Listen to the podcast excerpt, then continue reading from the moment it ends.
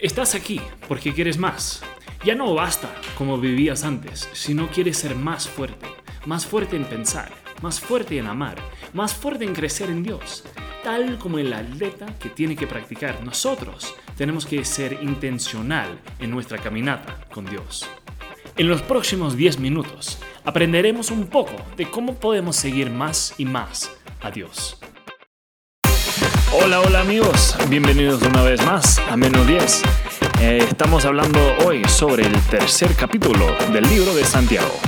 Empieza Santiago diciendo, amados hermanos, no muchos deberían llegar a ser maestros en la iglesia, porque los que enseñamos seremos juzgados de una manera más estricta. ¿Qué es lo que estamos diciendo acá? Que la gente que enseñan en la iglesia tienen una responsabilidad muy importante y muy grave. Si, si queremos ser maestros, tenemos que saber que, que llevamos un rol bastante importante. Dice que en el segundo verso. Es cierto que todos cometamos muchos errores, pues si pudiéramos dominar la lengua, seríamos perfectos, capaces de controlarlos en todo sentido.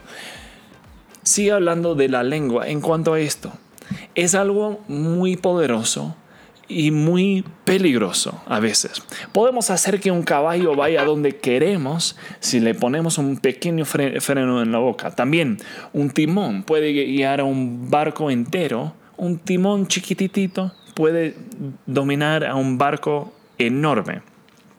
De la misma manera, una chispa puede incendiar todo un bosque. Entonces, esto es importante porque la lengua es algo tan pequeño y hace cosas muy poderosas. El ser humano puede domar toda clase de animales, pero es súper difícil controlar la lengua.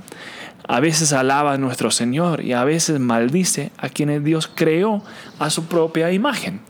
Verán, si usamos nuestra lengua, podemos destruir a alguien o, como Dios quiere, los podemos elevar, los podemos ayudar, podemos dar una palabra de ánimo, podemos dar una, respuesta en, en momentos de, de inquietud.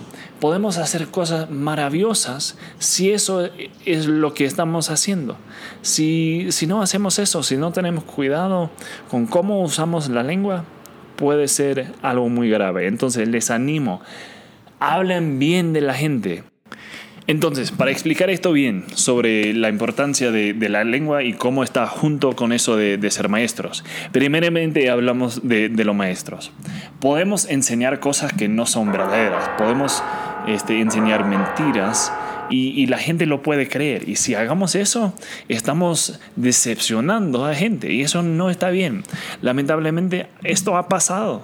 Eh, han habido maestros, han habido pastores que enseñan cosas que no son de la Biblia y, llevan a mucha gente a, a la perdición. Entonces tenemos como maestros tener cuidado que estamos enseñando lo que sí dice la Biblia. Si escuchamos una nueva idea, veamos si, está de acuerdo con la Biblia. Si escuchan de un maestro algo que, parece extraño, revisen la Biblia para ver lo que dice. De ahí, como decíamos, no deben de, burlarse de, la gente, no deben de molestar a la gente, no deben de, de maldecir a la gente. Debemos, en lugar de hacer eso, elevarlos, animarlos, cuidarlos, amarlos. Por eso tenemos tenemos la lengua que tenemos, tenemos la boca, tenemos la palabra que tenemos. Debemos de cuidar y amar a la gente hasta con lo que decimos.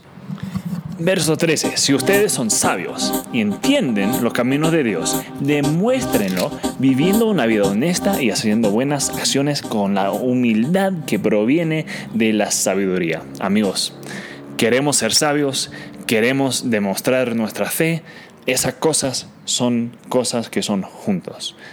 Eso de ambiciones egoístas no, no deben de ser parte de nosotros. El egoísmo tampoco. Esas son cosas de la, de la tierra, terrenales. Este, son, son cosas humanas que no pertenecen a, a lo que es de Dios. Entonces, donde hay envidias, ambiciones egoístas, también habrá desorden y toda clase de maldad.